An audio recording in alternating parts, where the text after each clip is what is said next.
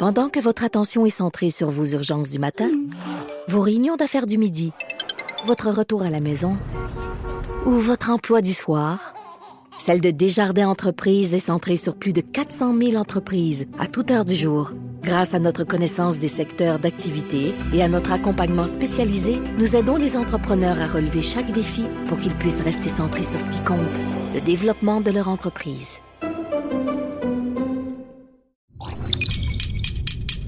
Cube Radio.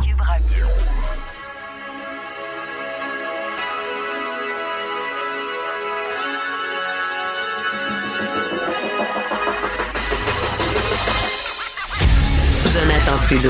Joe, Trudeau et Maude Boutet. Franchement dit. Cube Radio. Bon mercredi, aujourd'hui on est le 29 avril 2020. Mon nom est Jonathan Trudeau, bienvenue à Cube Radio, bienvenue dans Franchement dit. Bon, franchement, fran- Franchement franch- franchement dit. Bonjour Maude. Salut! 29 avril, c'est une journée euh, spéciale chez les Trudeau. Tu l'oublies pas, C'est la fête à mon petit papa. Tu Bonne fête à mon, euh, à mon papa Robert. Et imagine-toi donc qu'en même temps. Euh, et c'est pas juste cette, cette année, là, ça arrive à chaque année, c'est la fête de sa mère aussi, de, de ma Ah. grand-maman Lulu. Ma grand-maman de qui j'ai parlé de temps à autre parce qu'elle est euh, pognée euh, dans un, au CHSLD La Salle où les conditions sont très difficiles. 94 ans pour euh, ma grand-maman aujourd'hui. Et oui, oui, elle avait mis au monde l'un de ses enfants la journée même de sa fête. Et j'ai une autre de mes tantes qui est née deux jours avant, le 27. Et euh, l'anniversaire de mariage de mes parents, c'est le 30 avril. Donc, il y a vraiment un crunch à la fin avril. Qu'est-ce qui se passe? Chez, C'est un euh, peu. chez euh, les Trudeau. ben, c'est facile à Là- se rappeler. Au moins, tu, tu te dis, une fois que c'est parti, la trolley, ben, c'est comme, tu poursuis. Tu passes une lancée, puis tu Ben poursuis. oui. Ça arrête plus. Il y avait, il y avait un crunch dans ce temps-là de, de l'année. Euh, donc, bonne fête à mon petit papa, bonne fête euh, à ma grand-maman. Et tu m'as, tu m'as appris parce que j'avais pas vu ça sur Facebook. Tu m'as appris parce que tu es ami Facebook avec mon père que euh, Yeah. un bon vieux classique, ils se sont réveillés avec des flamants roses, toi en Mais- plastique. Mais pourquoi un bon vieux classique? Moi, je comprends. Je trouve ça vraiment hot. Mais c'est Ben, parce qu'on voyait ça il y a jadis, il y a, Ok. il y a ben des- il y a quelques décennies, c'était à la mode d'envoyer des, quelqu'un planter des flamants roses sur le terrain de quelqu'un pour fêter un anniversaire ou Je faire n'étais une blague. de tout ça. avec une belle banderole euh, dans la porte qui souhaite joyeux anniversaire de mariage euh, aussi à mes parents. Et là, j'ai fait ma petite enquête, puis c'est ma sœur. Ma sœur qui a eu cette brillante idée d'aller faire hot. planter des flamants roses. C'est le fun. Ben oui, il y en a. Puis il y en a beaucoup, là. C'est une bonne plantation, là. Oui, oui, c'est une bonne plantation. Mais ça, c'est des compagnies qui font ça. là. C'est pas ma sœur qui s'est levée à 4 heures du matin pour aller planter des flamants roses euh, fabriqués euh, de sa propre main. Là. Non, non. Imagine ton père, qui tu fait juste se lever. Tu sais, mettons, tu te lèves un peu mêlé, là, à la fin de ta nuit, là, puis il faut que tu ailles aux toilettes, puis après ça, tu te retournes te coucher. Mais imagine, là, lui, il était passé devant la fenêtre, puis il avait vu comme plein de monde planter des flamants, des Ah flamants oui, roses ça, il chez voit du eux. monde sur son terrain. Tu fais-tu le saut un peu? Tellement. Oui. Tellement. Alors, euh, hey, puis 29 avril, et, et je, veux, je veux donner un, un petit coup de chapeau ici. Là. Je sais qu'il y a plein d'autres, il y a plein de belles initiatives euh, qui, euh, qui se passent. D'ailleurs, si vous en avez, vous pouvez nous, nous les soumettre. On va les, on va les souligner, on va les mentionner. Mais savais-tu que le 29 avril, c'est la journée internationale de la danse? Non, je ne savais point. Non, hein, moi non plus. Je savais pas ça tout. Et il y a euh, une compagnie qui s'appelle Il et Danse, qui est une organisation qui, euh, qui, qui, euh, qui donne tous les cours de danse euh, ici, en tout cas au moins dans, dans la région de Lévis. Là, je sais pas jusqu'à quel point leur- leurs tentacules Mhm. euh, vont, euh, vont loin.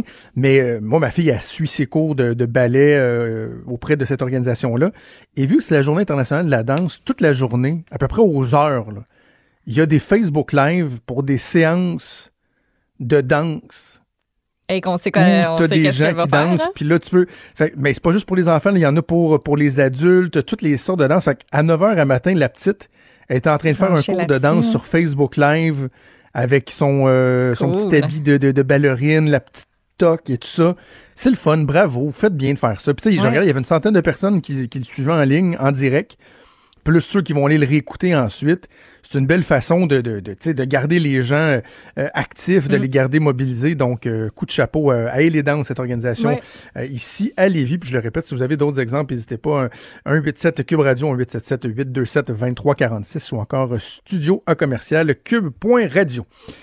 Le temps passe vite. Avant qu'on aille à la pause, je veux juste euh, revenir un instant sur euh, Sylvain Mallette et la Fédération autonome Mhm. de l'enseignement parce que je, je j'en- on en discutait avec Richard il y a un instant, puis je constate que ma chronique de ce matin dans le journal fait, fait beaucoup réagir. Et j'espère sincèrement que les gens de la FAE vont regarder les commentaires au-delà de moi, parce qu'ils seront pas surpris de m'entendre les pourfendre, de me lire euh, ou de m'entendre à la radio les pourfendre, parce que je- ça fait un bout que j'en ai après eux et leur attitude. C'est pas, pas nouveau. Par contre, l'élément supplémentaire en ce moment, c'est qu'on se serait tous attendus à ce que dans une période aussi critique que celle, celle-là, ils accordent leur violon un peu, là, tu sais. Qu'ils ajustent le discours. Euh, qu'ils sortent de leur sentier usuel. Là. Qu'ils remplacent les vieilles chaussettes par quelque chose d'adapté. Tu sais, quand t'es habitué d'être dans des running shoes, puis t'es invité dans un bal, t'as beau être bien dans tes running shoes, tu vas mettre des petits souliers cirés. Des petits souliers qui chaînent. Tu vas peut-être pas bien, tu vas mal aux pieds à la fin de la journée, mais au moins, tu sais, tu vas avoir été adapté, tu vas, être à, tu vas être à la hauteur de la situation. La FAE, ils l'ont pas été. Et quand on fait une sortie comme tu sais, celle que j'ai faite hier à la radio, le- le- le- la chronique que j'ai écrite dans le journal, je garde toujours en tête que je veux pas porter ombrage à l'ensemble de la profession. C'est toujours là, tu sais, qu'il y a une ligne difficile euh, à tracer, que tu veux pas franchir, parce que les enseignants et les enseignantes, je les admire. Ils font un travail colossal. Encore là, vous avez sûrement plein d'exemples chez vous, là, dans, chacune de, vos maisons. Mais, mais chez nous, là, euh, prof de maternelle, prof de troisième année, ils font des zooms avec les enfants, leur envoient des messages personnalisés, coups de téléphone pour savoir comment ils vont, ils leur lancent des petits défis. C'est merveilleux. Puis, ils ont des craintes, elles ont des craintes. Ce sera pas évident le retour, le retour en classe, mais on est avec eux de tout cœur. C'est pas eux que je blâme. C'est le Christi syndicat qui s'en tient à son discours traditionnel, à la tonalité traditionnelle, incapable de faire les choses différemment, faisant en sorte que non seulement ils n'aident pas pantoute, mais ils nuisent. Ils sont une nuisance. Ils viennent augmenter le niveau d'anxiété, comme si la situation n'était pas suffisamment euh, anxiogène déjà. Là. Ils viennent empirer la situation, et ça, c'est pas acceptable. Et encore là, quand euh, je prends position comme je l'ai fait dernièrement avec la FAE ou peu importe, j'hésite, je fais attention à ce que ça ne devienne pas personnel. Tu sais, mais clairement, le Sylvain Mallette à la tête de la FAE, je m'en prends pas. Euh, je, écoute, m'en prends pas à son intelligence, à son apparence, à sa famille ou à quoi que ce soit. Je m'en prends à son style de gestion, à son discours. Et la conclusion que je fais dans ma chronique, et je lance le même message aux profs qui nous écoutent, vous seriez vraiment dû pour un changement. Vous seriez vraiment dû comme un changement. Parce que dans ma chronique, je dénonce le fait que la FAE n'a jamais de solution. Et je dis quand vous avez jamais de solution et uniquement des problèmes, c'est peut-être parce que vous-même vous faites partie du problème. Et je termine en disant, ben justement, moi je vais vous en apporter une solution à ce problème-là, là, changez les dons le président. J'ai des commentaires, là, je regarde les commentaires, plein de professeurs qui écrivent encore ce matin et qui disent on est gêné d'être défendu par ces gens-là. Il y a eu un commentaire que, j'ai trouvé euh, fort euh, pertinent, éloquent, un professeur qui dit c'est drôle, hein, mais à part, lorsqu'ils sont en période de maraudage, tu sais, qu'un syndicat veut aller manger le lunch de l'autre syndicat, à part quand ils sont en période de maraudage, on n'entend jamais parler d'eux, ils nous consultent pas. Ils font à leur tête, ils, défendent uniquement leur intérêt. Et une fois pour toutes, Maude, là, la Christie Formule Rennes, on dit qu'il y a des choses, on pourrait profiter de la situation actuelle pour changer des, choses au Québec. Je dis pas qu'il faut faire ça là, on a d'autres chats à fouetter, mais la Formule Rennes qui fait en sorte que lorsque vous entrez dans un corps de travail, dans un métier, qu'il y a une unité syndicale qui est accréditée, que automatiquement, de facto, vous devez payer et vous êtes membre de ce syndicat-là, c'est un poison au Québec. C'est vraiment nuisible à nos relations de travail. Ça nuit à la capacité du syndicat à faire sa job comme du monde. Ça devrait être du opting-in qu'on appelle, là. Tu sais, va chercher Ouais. chacune des adhésions, là. Pas d'affaire que ce soit obligatoire, mais que tu as le droit de te retirer. Non, non, non, va le chercher. Bref, j'espère que euh, la FAE va, va- va entendre ce message. Pas mon message, là. Le message véhiculé par la société en général et par plein de personnes que vous êtes censés re- représenter qui clairement disent que ce n'est pas le cas, qui sont même gênés de votre attitude. Et c'est assez unanime le concert de critique. J'espère qu'ils vont euh, en prendre bonne note. Alors voilà, je tourne la page en ce qui concerne la FAE. Maud, on va faire une première pause et on revient, bougez pas. Pendant que votre attention est centrée sur cette voix qui vous parle ici, ou encore là, tout près ici, très loin là-bas, Celle de Desjardins Entreprises est centrée sur plus de 400 000 entreprises partout autour de vous. Depuis plus de 120 ans, nos équipes dédiées accompagnent les entrepreneurs d'ici à chaque étape pour qu'ils puissent rester centrés sur ce qui compte, la croissance de leur entreprise.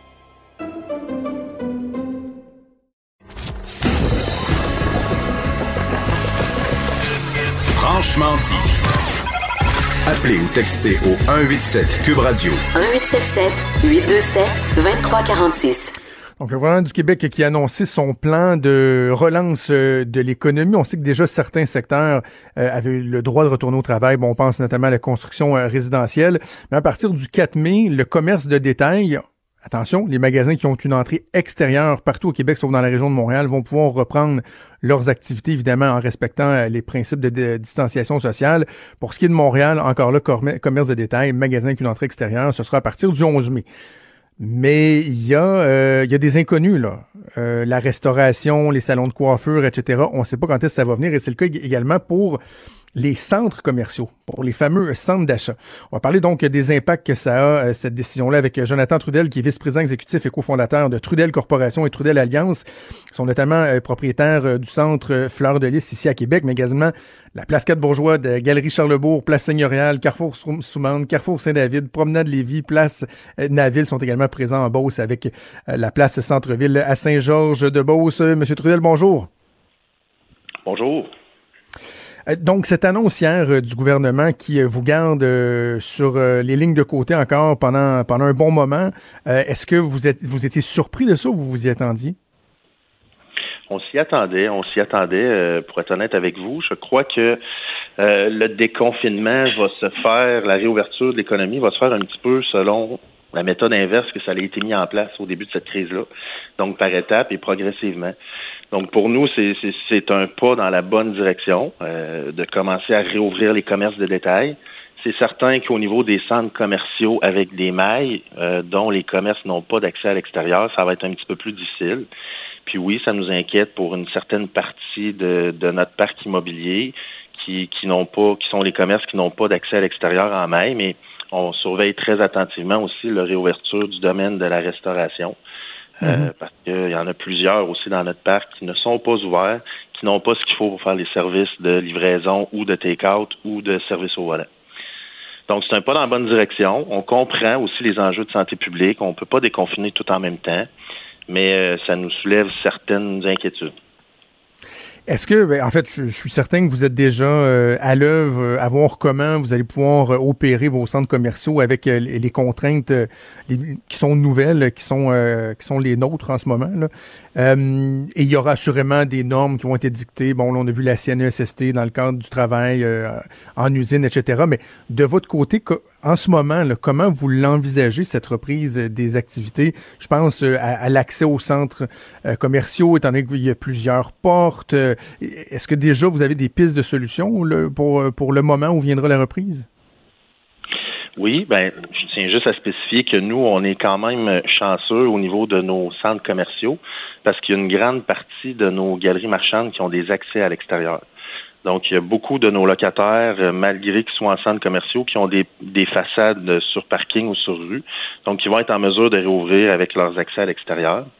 Au niveau des plans de réouverture, ben nous, c'est sûr que dès le début de la crise, là, on était en, comme tout le monde en mode urgence dans les plans de fermeture. Avant de penser à réouvrir, il faut commencer par fermer. Donc, on a mis en place tous nos plans de fermeture. On avait aussi une gestion d'urgence à faire auprès de nos employés, puis de, de nos 400 locataires commerciaux qu'on devait soutenir, qu'on a contacté un par un pour prendre des ententes particulières. Et après, on a mis en place très rapidement, depuis le début de la crise, des plans de réouverture avec des mesures sanitaires, des mesures de sécurité qui sont spécifiques à chacun des immeubles. Euh, donc, nous, on est prêts. Ces plans-là ont été validés par des experts euh, de la santé publique et ils ont été qualifiés d'exemplaires. Donc, ces plans-là ont été soumis à certaines instances gouvernementales. On est en discussion avec plusieurs instances gouvernementales depuis le début de la crise. Puis, on pense que euh, et quand je dis on pense, c'est que les, grands propriétaires immobiliers se sont regroupés, puis on se parle très régulièrement entre nous. Puis on croit que l'industrie immobilière va être en mesure là, vraiment de s'adapter pour la réouverture de toutes ces propriétés avec des normes sanitaires qui vont être euh, temporaires ou permanentes. L'avenir nous le dira, là, qui vont être mises en place.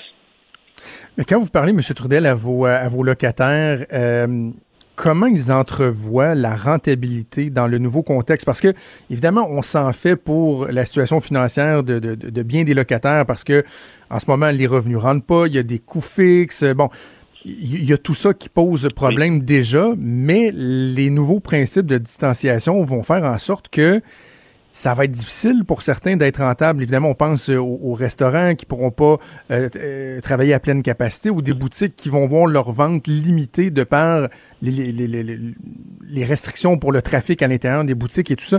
J'imagine il y a des craintes importantes quant à la rentabilité, même lorsque la reprise arrivera. Bien, tout à fait. Ça suscite beaucoup d'inquiétudes. Puis lorsqu'il y aura réouverture, il faut s'assurer que les commerces soient aient la capacité de réouvrir aussi. Donc, nous, dans notre parc immobilier, il y a déjà des commerçants qui nous ont exprimé clairement leur inquiétude de ne pas être en mesure de réouvrir. Puis là, on en ouvre une certaine partie, mais il y en a une autre partie aussi qui ne rouvrira pas tout de suite. Donc, euh, ça va peut-être nuire à plusieurs commerces dans leur capacité de réouverture.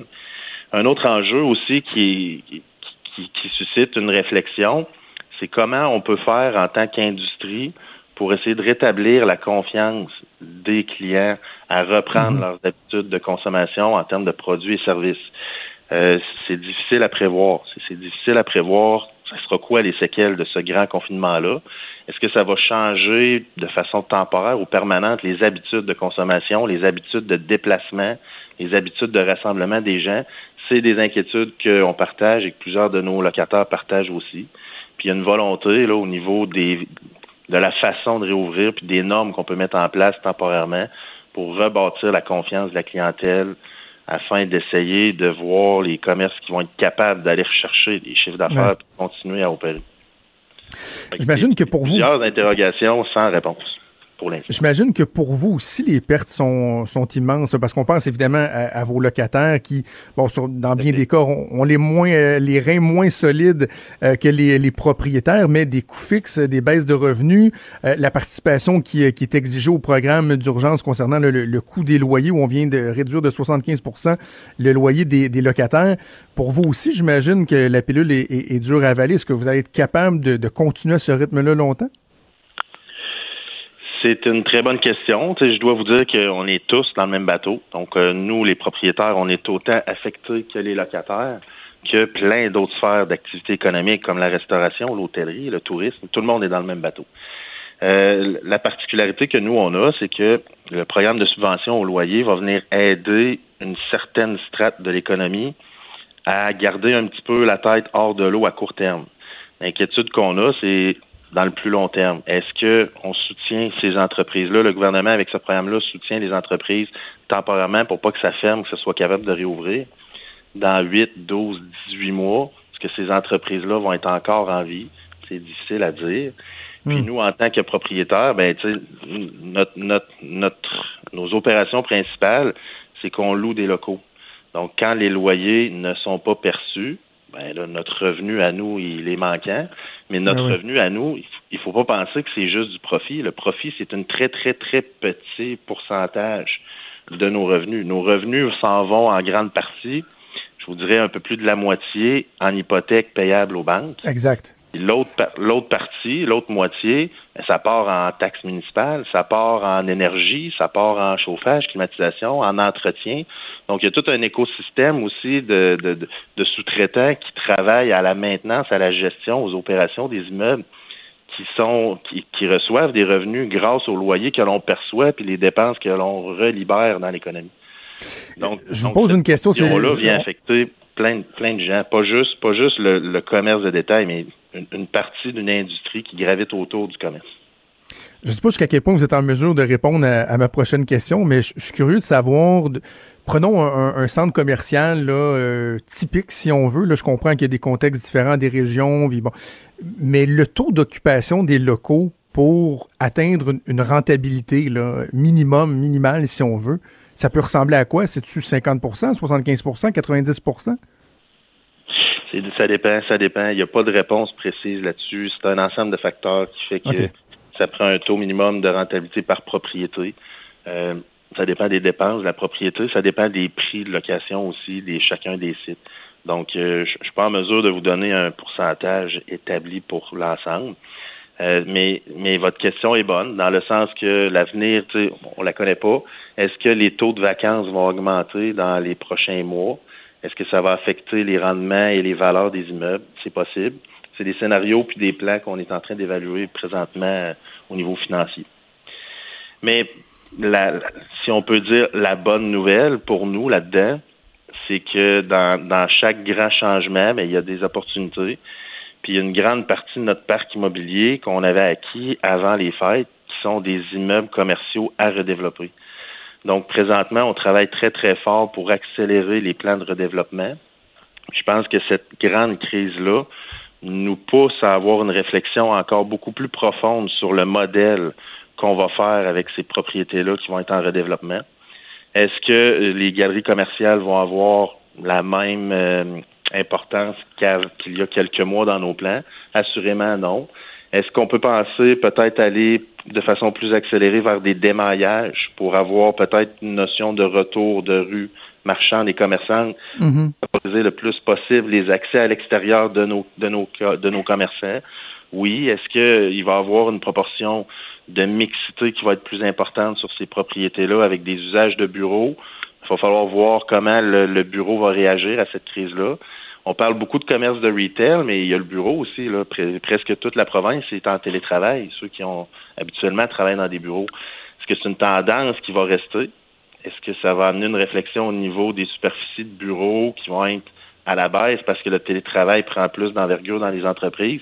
C'est un questionnement qu'on a aussi. Donc, euh, là, aujourd'hui, on parle beaucoup de, de, commerce de détail parce que plein d'entreprises peuvent rouvrir le 4 mai, lundi prochain mais il va falloir avoir une réflexion sur le bureau, il va falloir avoir une réflexion sur la restauration, il va falloir avoir une réflexion sur le tourisme et l'hôtellerie. Donc, euh, c'est peut-être des grands changements qui s'en viennent. Puis, ben, ce qu'il faut faire, c'est d'essayer de tirer profit de ça, malgré tout le négatif que ça amène. il y a une réflexion qui peut faire en sorte que les entreprises qui vont être proactives, puis qui vont essayer de pousser plus loin cette réflexion-là, puis de s'adapter, à la nouvelle réalité, ben, peut-être que c'est des entreprises qui vont être capables de mieux se positionner avec la relance économique. Bien de voir ce que l'avenir euh, va nous réserver. Jonathan Trudel, vous êtes euh, vice-président exécutif et cofondateur de Trudel Corporation et Trudel Alliance, notamment propriétaire de Place Fleur de Lys ici à Québec. Merci beaucoup de nous avoir parlé, puis surtout bonne chance euh, pour la suite à vous, à vos employés et à vos locataires. Merci. Merci à vous de nous avoir reçus, c'est super gentil. Bonne journée. Merci, au revoir. Vous écoutez Franchement dit. Bon, euh, la santé publique, le premier ministre nous dit que tout ce qui nous est présenté comme plan euh, de retour de l'économie, de déconfinement, tout ça est, euh, doit, doit être fait en nous assurant que la question de la santé publique mm-hmm. Est respectée, que la situation va demeurer stable. Or, de plus en plus de rapports semblent démontrer que dans les hôpitaux de la région de Montréal, la situation s'envenime. On avait les yeux tournés vers les CHSLD, on se disait oui, mais dans les hôpitaux, on a réussi euh, à éviter le pire, mais là, il y a des endroits où ça semble être particulièrement euh, problématique, notamment à, l'hôpital Maisonneuve-Rosemont, où on a carrément annulé euh, des chirurgies. Écoute, Maude, on parle là en termes d'unités dans le bâtiment, il y a une douzaine d'unités, il y en a huit où il y a des foyers euh, d'éclosion euh, de la COVID-19, les soins intensifs notamment, qui sont euh, débordés. On va en discuter avec le docteur François Marquis, que vous connaissez bien, qui est chef de service aux soins intensifs de l'hôpital Maisonneuve-Rosemont. Docteur Marquis, bonjour. Bonjour, bonjour. Merci de prendre le temps de nous parler dans, une, dans un contexte qui est assurément pas, pas évident pour vous. Dites-moi, est-ce que la situation est aussi pire que ce qu'on entend à votre hôpital à Maisonneuve-Rosemont? Ben, la situation, elle est sérieuse. Elle a toujours été sérieuse. On est on n'est pas dépassé. Là. Puis là, je pense que, c'est important de le savoir. Nous, aux soins intensifs, euh, moi, cet article-là a été un peu un, choc pour moi parce que j'ai pas annulé de chirurgie à cause des soins intensifs. notre gestion du personnel est serrée et intelligente, mais ça, c'est ce qu'on fait depuis toujours. Ça, c'est mon quotidien bien avant le COVID, là, de m'assurer que j'ai de la place pour les salles d'opération. Là où c'est plus problématique, c'est accueillir les patients après à l'étage. OK? Et, il, est là, il, est, là un peu le, le, nerf de la guerre. Moi, des unités, j'ai gardé une unité de soins intensifs froide entre autres pour ces patients-là, puis je pourrais même à la limite en ouvrir une autre. J'ai deux unités et demie qui servent pour le COVID, mais ça, c'est, c'est, c'est un monde parallèle. OK? Là où ça devient plus difficile, c'est si j'ouvre plus d'unités, c'est les fins de semaine, mais c'est des problèmes de gestion qui sont complexes, mais qui ne sont pas insurmontables. La problématique est au niveau des étages, puis là, on entend parler des unités en éclosion, puis tout le kit. Il y a trois choses qu'il faut dire là-dessus. La première, c'est que c'est beaucoup plus facile de mettre l'étente éclosion que de l'enlever. Fait que moi, dès qu'il y a deux ou trois patients positifs sur un étage, l'étage est en éclosion, puis après, il est en éclosion pour grosso modo quatre semaines.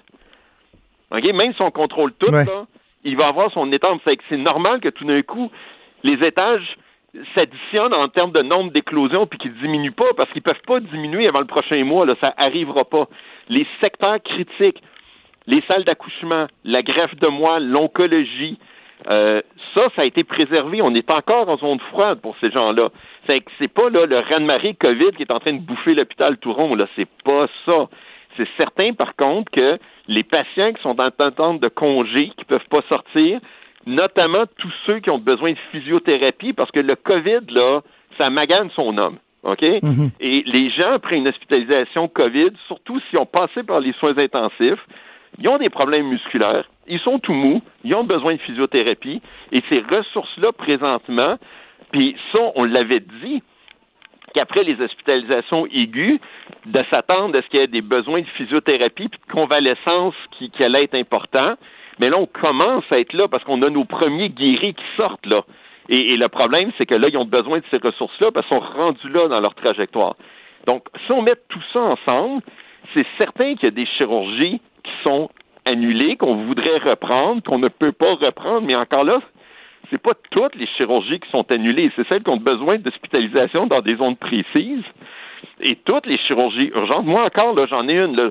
J'ai un patient qui s'en va se faire une neurochirurgie urgente, qui est COVID positif, et je vous annonce qu'il a sa place aux soins intensifs depuis hier, que tout était prévu, puis que nous autres, show must go on. Mais donc, on comprend là, que c'est pas du nouveau comme situation, mais on avait l'impression qu'avec notamment tous les lits qui s'étaient libérés, on voyait les taux d'occupation dans les urgences qui diminuaient, une situation qui était devenue comme inhabituelle. Puis je me souviens, docteur Marquis, d'un épisode de, de, de Garde 24-7. Vous savez, je suis fan de, de l'émission. Vous aviez bien expliqué l'effet domino. Là.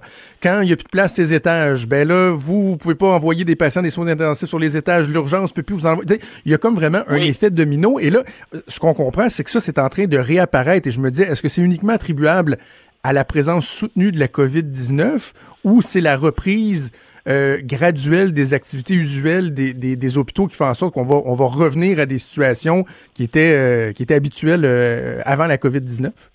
En fait, c'est exactement un mélange des deux.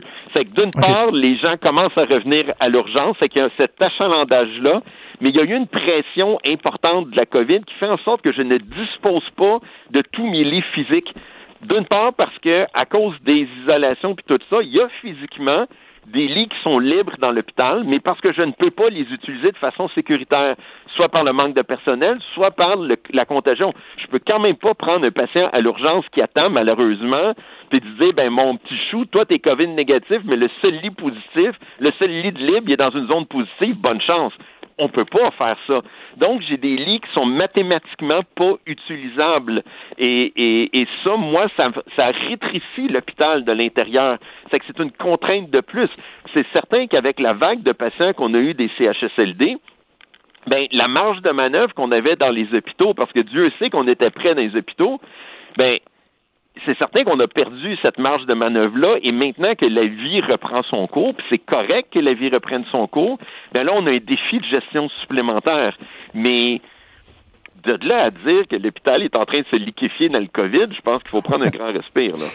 Mais, mais en même temps, docteur Marquis, il y a euh, une réflexion à l'effet, euh, à savoir est-ce que c'était pertinent de désigner l'hôpital Maisonneuve-Rosemont puis l'hôpital Sacré-Cœur comme étant euh, des hôpitaux désignés pour recevoir les patients de la, de la COVID-19. Parce que Je le disais, disais dans le texte de Radio-Canada, j'ai des médecins qui m'ont écrit la même chose, qui se questionnent à savoir, on a le CHUL, le CHUM, pardon, le CUSUM, deux nouveaux hôpitaux qui ont beaucoup plus de chambres individuelles, des chambres à pression négative, qui auraient été tout désignés pour recevoir les patients de la COVID-19. Or, on a ciblé des hôpitaux qui sont un peu plus désuets, qui sont pas euh, qui sont pas optimisés pour euh, ce genre de soins-là. Vous en pensez quoi? Bien, c'est certain qu'on fait ce qu'on a, on fait ce qu'on peut avec ce qu'on a, mais en bout de ligne, là, ma réflexion, parce que je me la suis posé cette question-là, si on avait massivement tout envoyé dans les hôpitaux les plus modernes, toute l'équipe, est-ce qu'aujourd'hui, ça serait si tant tellement différent? Je pense pas, pour la simple et bonne raison qu'il y a tellement eu quand même de patients qu'on les aurait dépassé leur capacité à eux autres aussi. Et à partir de là, euh, les autres hôpitaux, qu'on soit rentrés avant eux autres ou eux autres avant nous autres, je suis pas convaincu qu'aujourd'hui on n'aurait pas la même discussion dans le sens où on aurait eu besoin de nous autres de toute façon avec les CHSLD. C'est que oui, on peut se poser cette question-là, puis c'est mignon a posteriori. Il y a eu des décisions qui ont été prises, puis je suis certain qu'il y a des gens qui avaient des maudites bonnes raisons pour prendre cette décision-là. Moi, je suis dans tranché. Je les connais pas, ces raisons-là. Mais le fait est que, est-ce qu'on aurait évité ce qui se passe à Maisonneuve si on avait tout envoyé dans le CUSUM puis dans le CHUM en premier? On l'aurait peut-être retardé, on aurait peut-être eu un... Je ne sais pas, mais est-ce qu'on l'aurait évité? Je pense pas. Maintenant, la vraie question, c'est Maintenant qu'on est dans cette situation-là, est-ce que tous les hôpitaux font leur part de façon égale? Je pense que là, la question se pose. Et, chaque hôpital, chaque institution doit faire son analyse de cette situation et s'assurer que chaque personne fait le maximum. Mais ça, c'est notre situation maintenant. Je suis beaucoup plus tourné vers le maintenant et le demain que est-ce qu'on aurait dû. Parce que ça, ça m'aide pas dans mes je comprends. OK. Euh, euh, là, vous êtes dans le maintenant, mais il y a le demain aussi. Et c'est peut-être la question la, plus fondamentale que je voulais euh, vous poser, docteur Marquis, parce que moi, juste bien positionner les choses, je m'évertue à, expliquer aux gens qu'il faut qu'on déconfine tranquillement, qu'on peut pas demeurer dans cette situation-là à vitam aeternam.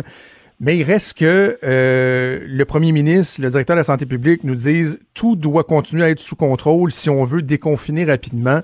Montréal, ça va être un peu plus long qu'ailleurs, mais on parle d'une semaine de délai. Or, au moment là, où on annonce les plans de déconfinement, on voit que les taux d'occupation augmentent. Je comprends que Maisonneuve-Rosemont n'est pas en train de se liquéfier, comme vous disiez, mais la situation s'aggrave un peu. Est-ce que vous êtes préoccupé de savoir qu'il risque d'avoir une affluence euh, accrue avec le déconfinement? Est-ce que ça vous préoccupe? Moi, ce que, ce que l'emphase qu'il faut mettre, c'est ce que j'appelle le déconfinement intelligent.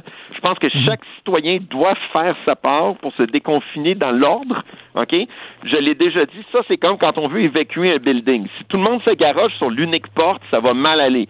Si tout le monde sort à la queue leu dans le bon ordre, ça va bien aller. Et les gens doivent comprendre que si on veut garder le contrôle, et surtout si on veut que tous les efforts qu'on a faits aient été des efforts euh, qui n'étaient pas en vain, là, qui étaient des bons efforts. Faut pas comme scraper tout ça juste à la fin. On est en train de voir la ligne d'arrivée. Là, c'est le temps de faire le, dernier sprint, le dernier effort de conscientisation sociale. S'il vous plaît, aidez-nous, respectez les règles, sortez du building quand ça va être votre tour, pas avant. Vous allez aider les hôpitaux. Et ça, même si on avait la moitié de l'hôpital de vide, si le déconfinement se fait sauvagement, peu mhm. importe le nombre de places qu'on a dans les hôpitaux, le bordel va pogner. C'est qu'il faut suivre les règles et il va falloir que ce soit ordonné et diligent.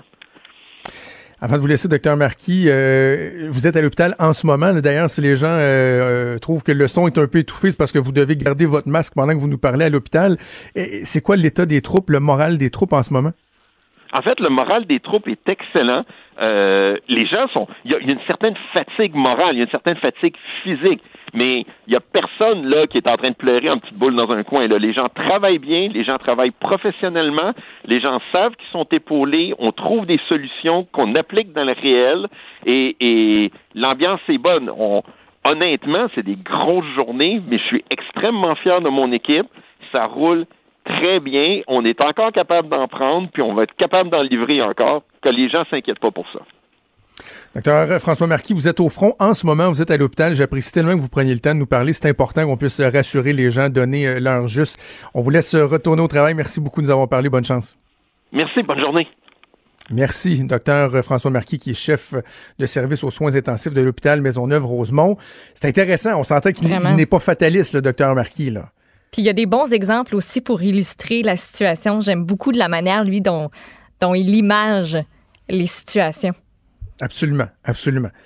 Donc, c'est que avec un œil extérieur, on ne peut pas juger la situation de la même façon que les personnes qui sont habituées, qui baignent là-dedans. Tu sais, docteur Marquis, c'est lui le boss des soins intensifs à Maisonneuve-Rosemont. Sais, Il reconnaît que la situation, elle n'est pas évidente. En même temps, faut pas penser que j'aimais bien son, son expression, que l'hôpital est en train de se liquéfier. C'est pas le cas non plus. Il y a, euh, mais euh, il y a une situation qui est particulière, mais ils ont un plan, sont en train de la gérer. Faudrait juste pas que, euh, et c'est là les inquiétudes qui sont légitimes, là, faudrait juste pas que ça dégénère. Au moment où on Exact. vient déconfiner. En même temps, si on se rapporte au point de presse d'hier, euh, Dr Arruda a, été très clair, un particulièrement dans une de ses réponses. Là, il a même regardé le premier ministre, là, puis il a dit Écoutez-moi bien, là, euh, rien ni personne va m'empêcher de revenir en arrière si je sens qu'on est en train de l'échapper. Exact. Ben, c'est c'est rassurant aussi là, de savoir qu'on peut faire marche, marche arrière. Là. On n'est pas euh, juste sur le pied, sur l'accélérateur, puis euh, coûte que coûte, on avance. là. C'est pas ça. Puis Exact. comme le disait le docteur, ben si tout le monde se garoche dans la même porte, tout le monde essaie de sortir en même temps, ben c'est sûr que ça marchera pas. Faut juste tous y aller en ordre, puis il y a un plan qui est établi. Il faut suivre le plan. Puis si on voit que le plan, Follow ça marche pas, ben on va regarder du monde dans la file, puis on va dire, oh, ça coupe ici, à partir d'ici, euh, ben on sort pas. C'est comme pour quand vous faites la, la file à l'épicerie pour rentrer ces temps-ci, ou la file au, à la pharmacie. Même maudite affaire, c'est juste qu'on le met à l'échelle du déconfinement au grand complet. Discipline. C'est le mot-clé. Exactement. Discipline, on va suivre On le va plan. travailler fort dans les Et coins. euh, ça va bien aller. Puis savez-vous quoi? Si ça va pas bien aller, si ça va pas bien, en fait, ben, on va s'ajuster. Et on va apprendre à vivre en fonction des nouveaux paramètres. On va, on va s'en sortir. Parce qu'il n'y a personne qui a le secret. Il n'y a personne qui a une Exact, non, non. information de plus Non, non. que quelqu'un d'autre. Aujourd'hui, dans les médias des, euh, des, des autres provinces, les autres provinces ont l'air de tout nous regarder en disant Mon Dieu Seigneur, que ce qu'ils font, eux autres, qu'est-ce qu'ils savent que nous autres, on ne sait pas? Comment ça, eux autres, ils y vont si tôt? Ben écoute, comment ça la Suède a choisi telle méthode de, de confinement? Comment ça la France, eux autres, la reprise, ça s'organise comme ça? pas. Comment non. ça, telle autre province? Il n'y en a pas. Tout le monde va faire son affaire. Puis c'est des années plus tard qu'on va faire des études, puis on va comparer tout ça, qu'on va se rendre compte de Ah, ben ça, ben écoute, ça, ça a mieux marché. Ça, ça n'a pas tant fonctionné. On est sur le bord de l'échec et on va apprendre de ça. On aurait dû apprendre de ça il y a pas mal plus longtemps. J'écoute des entrevues, euh, des gens qui ont, qui ont sonné l'alarme pour dire s'il y a une pandémie, on est vraiment dans la merde, la gang. Là. On ne sait pas quoi faire, puis on n'a pas de procédure, puis Ouais. on n'est pas on- on n'est pas outillé comme on aurait pu l'être pour, pour ça. On n'a pas assez fait de prévention. Fait que c'est ça que ça donne aujourd'hui. C'est de l'essai-erreur. C'est plate à dire. Puis il y a des gens qui perdent la vie en ce moment. C'est pas rien. Mais qu'est-ce que vous voulez qu'on fasse d'autre?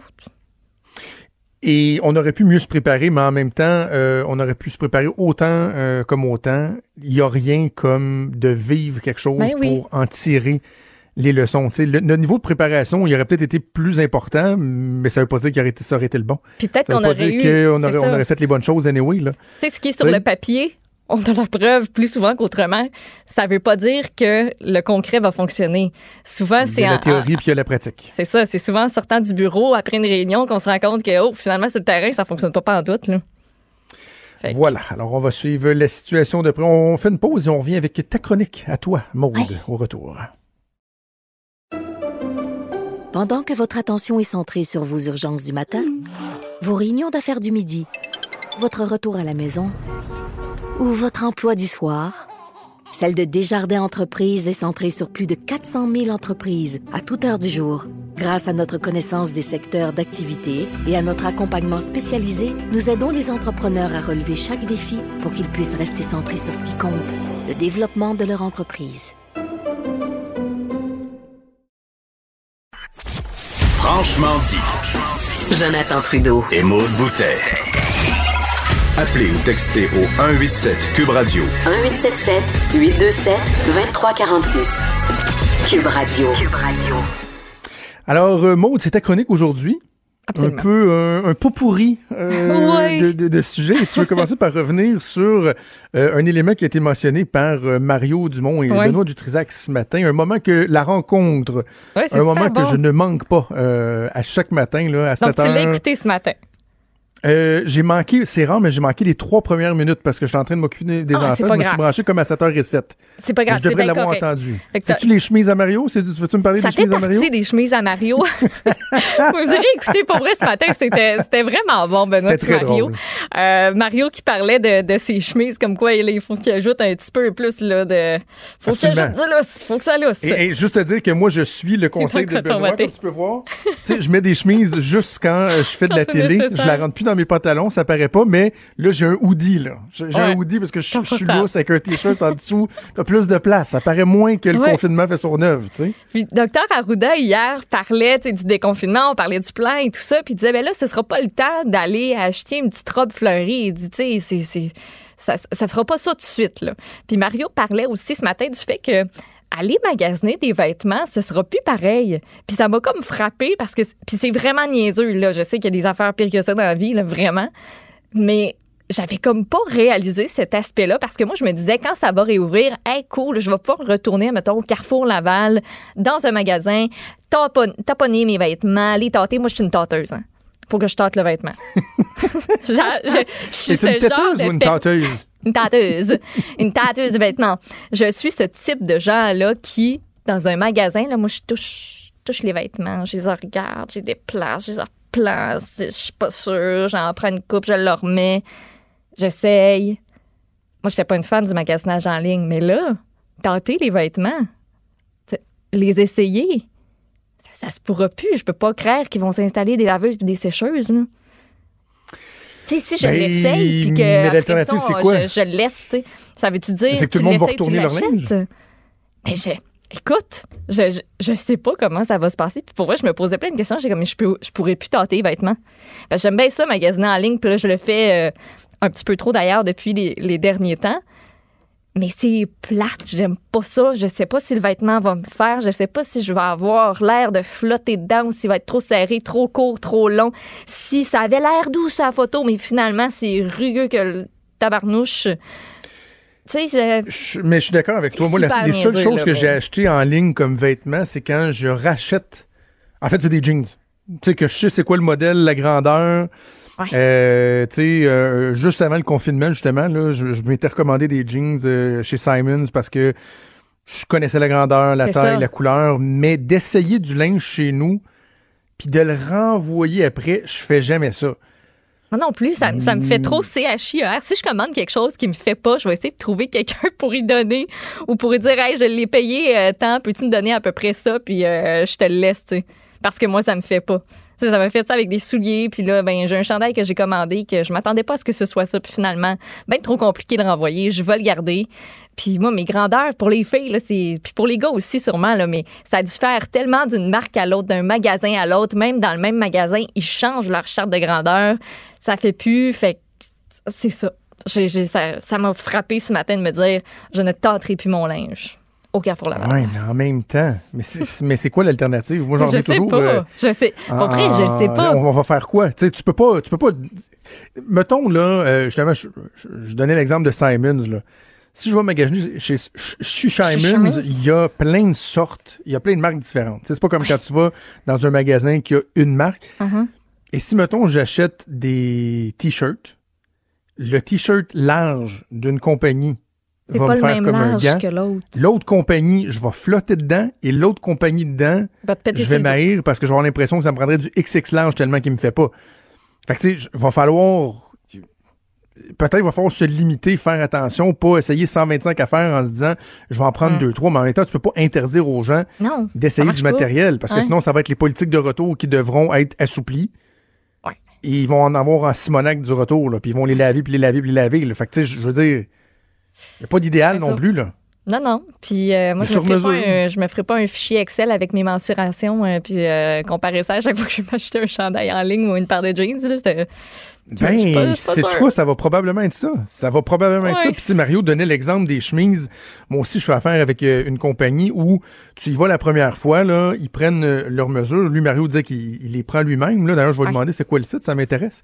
Tu prends tes mesures, puis là, il rentre ça dans l'ordinateur, puis c'est vraiment, c'est du sur-mesure. Ouais. Et donc, tu recommandes, ils refont le, le, le- le morceau de linge. C'est sûr que c'est un peu plus cher, mais en même temps, il y a moins de place à l'erreur. Investissement. Euh, ma blonde, elle s'est commandé du linge pour euh, l'hôpital, ce qu'on appelle les, les, les, les, greens, les scrubs, là, le, le- Mhm.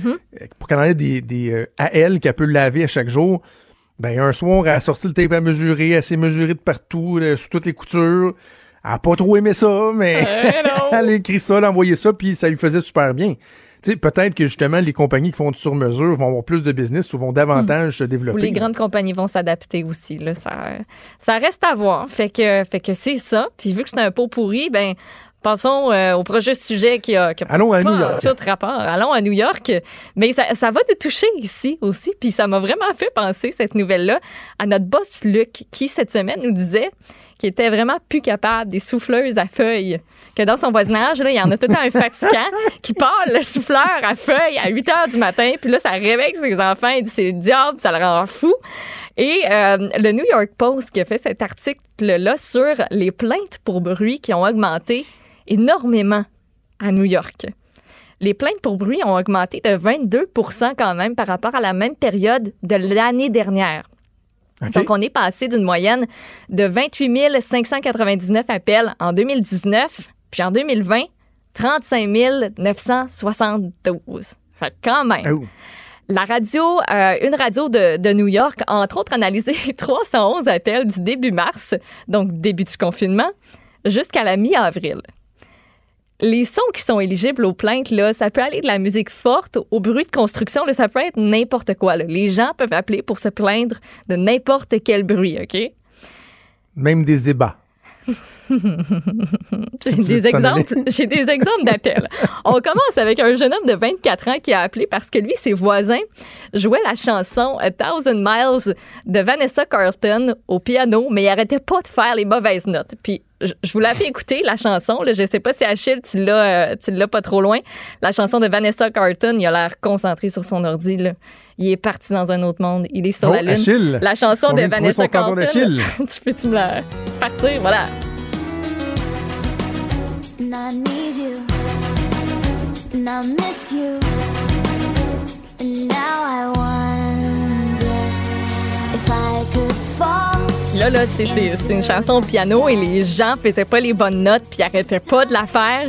Ça y tapait ses nerfs. Il a pris le téléphone, il a porté La plainte. police. Voyons, come on. Ah non, mais ce- cette chanson-là est énervante au naturel. Fait qu'imagine quelqu'un qui a joué mal en plus. là. OK. C'est ça. Il y a un autre homme, cette fois-ci du Bronx, qui euh, doit, depuis le confinement, comme beaucoup d'autres gens, travailler de la maison. Et lui, il a remarqué une petite particularité chez ses voisins, qu'à chaque fois qu'ils écoutent de la musique, ils font l'amour. Fait Ah. que, hop, une plainte, parce que ça le tenait. Et les gens se demandent, ben, est-ce qu'il y a mes voisins qui font vraiment plus de bruit que d'habitude, puis ils sont plus souvent là, c'est naturel à cause du confinement, ou bien, tu sais, moi, je suis plus à la maison, fait que j'en suis plus conscient. Puis les bruits de la ville aussi doivent être moins intenses, donc moins couvrir les sons gossants d'habitude. C'est un marteau piqueur, piqueur qui, qui- qui- qui enterre la musique de ton voisin. Ça paraît un peu moins. Plein de questions qui se posent et les gens se plaignent aussi euh, sur Twitter, pas juste aux autorités. Euh, les voisins du dessus, ça a l'air qu'eux, là, sont gossants, sont gossants rares. Et qui prennent vie vers 23 heures pour un New-Yorkais qui arrête pas de faire du bruit jusqu'à 4 heures du matin et ça lui fuck le sommeil. Il est plus capable. Marie-Pierre me racontait que sa, sa voisine d'en dessous, elle, euh, ben fan de décaper ses meubles à 11h30 du soir. Parce qu'elle a Ah. deux enfants, puis c'est comme le moment où elle choisit pour décaper ses meubles. Tu peux peinturer, tu peux vernir, mais décaper, ça fait un peu de bruit. Décapé avec, euh, c'est ça, Ça avec euh, des outils qui font du bruit. Ça a l'air. Pour qu'eux l'entendent, Ouais. ça doit faire un petit peu de bruit. T'en Ouais. as-tu, toi, des voisins, des voisins gossants? Non. Ils sont tous parfaits. Mm, Non, mais probablement, je dois- on Un doit probablement être les, qui les gosse, premiers à se lever le matin. On doit être le- probablement les qui premiers à se lever le matin. correct. Ah non, je- en fait, les seuls voisins qui me gossent, Ah ouais, il y a personne qui écoute, là. écoutent. Personne qui écoute. J'ai des voisins qui sont, sont comme parfaits. OK. Tu sais, ils sont en Mais- forme, je les vois, ils, ils ont, écoute, ils ont des enfants qui ont l'air d'avoir début vingtaine, mettons, là. Qui, euh, je pense, ils ils ont comme deux gars, chacune leur blonde. Euh, ils sortent à tout bout de champ l'été, faire des sports, tout le monde en famille. OK. sais, le fameux slamo, là, tu sais, ils jouent à ça. euh, ils vont faire du jogging à tous les jours, les, adultes, là, les forme, parents. Ouais. La mère, écoute, c'est une, c'est une machine, là. Euh, teinture de patio, construire des affaires, tout ça. C'est la seule affaire que si j'avais reproché à mon voyage, à, mon voisinage, c'est que quand je regarde mes voisins en arrière, je suis comme jaloux. Je suis comme jaloux. Je suis de comme. leur faire des petits Ils, ont l'air vraiment en forme. Ils ont l'air d'avoir du fun. Ils Ah, s'entendent bien. c'est impossible. C'est sûr qu'ils font de quoi de pas correct. Moi aussi, mes voisins d'en arrière, moi, mes voisins du côté, c'est, sont, sont parfaits, c'est mes beaux-parents. Fait que rien à redire. Rien, à, rien à redire. Mais en arrière, ce qui me fait beaucoup rire, et là, on recommence à sortir dehors parce qu'il fait beau. Puis, tu sais, j'utilise mon patio, puis eux autres aussi. Puis là, ils commencent à arranger la piscine, puis tout ça. Ils parlent vraiment fort, mais tu sais, vraiment fort, là. Fait que moi, là, je sais des affaires, là, que je- ça me tente pas tout le temps de savoir nécessairement, ou tu sais, des conversations. Et puis là, j'ai appris, j'ai appris en fin de semaine trois choses. Ils déménagent. Ah. puis je les appelais, Ah. je les appelais les bougons parce qu'ils restaient, tu sais, ils sont juste chez eux, dehors, au soleil, puis ils font rien d'autre que commenter, puis parler, puis je sais pas ce qu'ils font d'autre. Ils sont juste tout le temps dehors à parler super fort. Fait que ça me fait, en tout cas, voilà pour le, le, Moi, je le ne voisinage. reculerai jamais devant un bon écorniflage euh, de voisinage. Là. Moi, je J'adore. chialerai jamais contre des voisins qui parlent trop fort. S'ils fun, parlent trop fort parce que ça crie, c'est de la musique, tout ça, ça me, ça me taperait ses nerfs. Mais si je peux écouter des conversations, Des fois, ils se posent des moi, je questions, puis t'as quasiment goût de te lever, puis de, puis de répondre. Ils se posent des questions, Ah puis là, t'es comme, ben là, c'est clairement ça la réponse. Puis t'as quasiment le goût de leur crier par-dessus, là. Ouais, c'est ça. C'est ça. Euh, est-ce qu'on fait ton dernier sujet ou on fait une petite pause en attendant Justin. Trudeau? Qu'est-ce que t'en penses?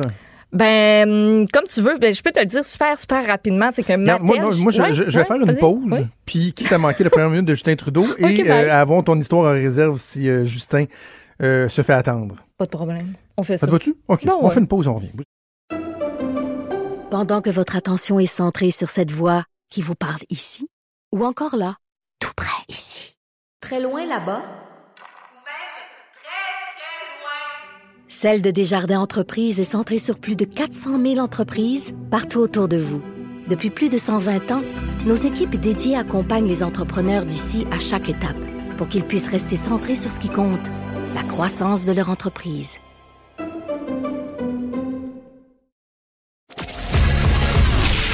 Il est franc et nuancé.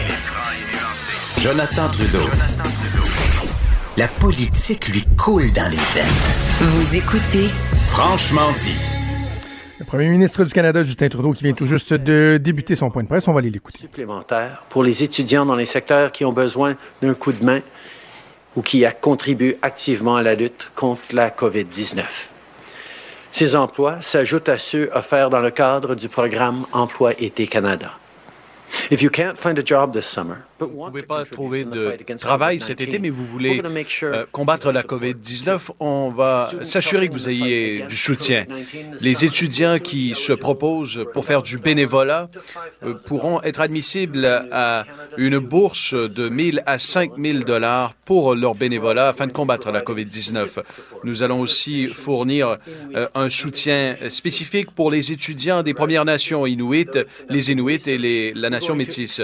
Pour les euh, euh, étudiants qui euh, ont, sont diplômés, nous allons également vous aider avec des bourses et nous allons doubler toutes les bourses des étudiants pour 2020 et 2021. Au total, notre gouvernement a présenté un plan de 9 milliards de dollars pour aider les étudiants et les diplômés récents au cours des euh, prochains mois. Depuis que nous avons présenté ce plan, nous avons travaillé avec les partis d'opposition sur euh, une loi et euh, ce pour aider les jeunes le plus rapidement possible.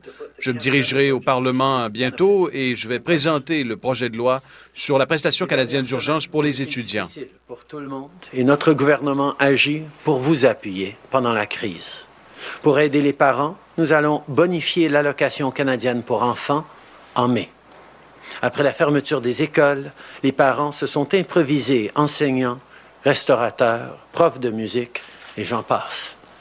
L'isolement pèse lourd sur les familles, donc on leur donne un coup de pouce avec l'allocation canadienne pour enfants. Et pour appuyer les gens dont le revenu est faible ou modeste, notre gouvernement a augmenté le crédit pour la TPS. Je veux aussi rappeler à tout le monde que cette année, si vous devez payer des impôts, vous avez jusqu'au mois d'août pour faire votre paiement. L'isolement pèse lourd sur les familles et voilà pourquoi notre gouvernement euh, est là pour vous soutenir, pour euh, aider les parents qui euh, sont débordés en ce moment. Nous allons augmenter le paiement en mai de l'allocation canadienne pour enfants. Et pour ceux qui ont un faible revenu, nous avons également augmenté le crédit pour la TPS. Je veux aussi vous rappeler que cette année, si vous devez payer des impôts, vous avez jusqu'au mois d'août pour le faire. Hier, la ministre Haidou et la Dr Tam euh, ont fourni euh, une mise à jour sur nos modélisations. Et la bonne nouvelle, c'est que les Canadiens participent activement à garder tout le monde en sécurité. On observe à, plusieurs endroits dans le pays que la courbe est en train de s'aplanir. On voit des progrès parce que des gens d'un océan à l'autre font des sacrifices et respectent les directives de la santé publique. Alors continuons, restons à la maison, lavons-nous les mains et lorsque nous sortons, restons à une distance de deux mètres les uns des autres. À partir de ce week-end, en Nouvelle-Écosse, les snowbirds des forces canadiennes vont euh, sillonner le Canada pour saluer, rendre hommage aux Canadiens qui font leur part pour stopper la propagation. Et alors que nous verrons les snowbirds voler au-dessus de nos maisons, euh, rappelons-nous euh, que nous sommes ensemble et je suis maintenant content de prendre vos questions. Questions sans suivi. Opérateur, c'est à vous. Thank you. Merci. First question, Stephanie Levitz, The Canadian Press. Line open. Question. Bonjour, Monsieur le Premier ministre. Quelle est euh, la cible que vous souhaitez atteindre avec euh, le, cadre et les principes que vous allez dévoiler? Est-ce qu'il y aura plus de détails? Réponse. Nous avons travaillé euh, de manière étroite avec l'ensemble des premiers ministres des provinces pour établir des directives, des principes généraux, inspirés de la science, des meilleurs experts, sur ce qui doit être mis en place avant même que les provinces et les régions pensent à rouvrir leur économie. Chaque région, chaque province, chaque territoire fait face à une situation spécifique, avec différentes industries, des villes de différentes tailles et différents cas de propagation. Voilà pourquoi nous devions nous assurer qu'il y ait euh, des éléments fondamentaux, des éléments directeurs pour tous les Canadiens. Mais nous reconnaissons que différentes juridictions auront différentes approches, mais il y a un souhait commun de tous les premiers ministres des provinces que nous faisons les bonnes choses. Tout le monde comprend que le danger de rouvrir l'économie trop rapide, et cela pourrait nous replonger dans la même situation où on se trouve en ce moment. Personne ne veut cela. Voilà pourquoi nous allons continuer d'aller de l'avant de façon responsable en suivant les directives. Merci, opérateur. Prochaine question. Merci. Thank you. Prochaine question. Michel Lamarche, TVA Nouvelle. À vous.